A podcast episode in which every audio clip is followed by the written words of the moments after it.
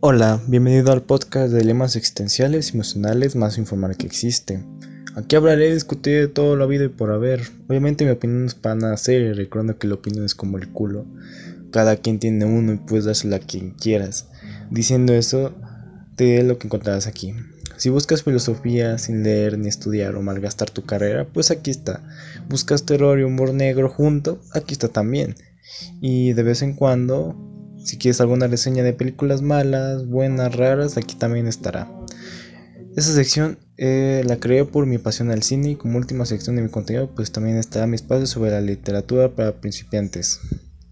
Y antes de nada quiero aclarar que todo esto es mero entretenimiento, no busco ofender a nadie y solo es para que lo escuches antes de ir a dormir, antes de ir a trabajar o a la escuela, la verdad no sé. Una vez dicho eso, empecemos.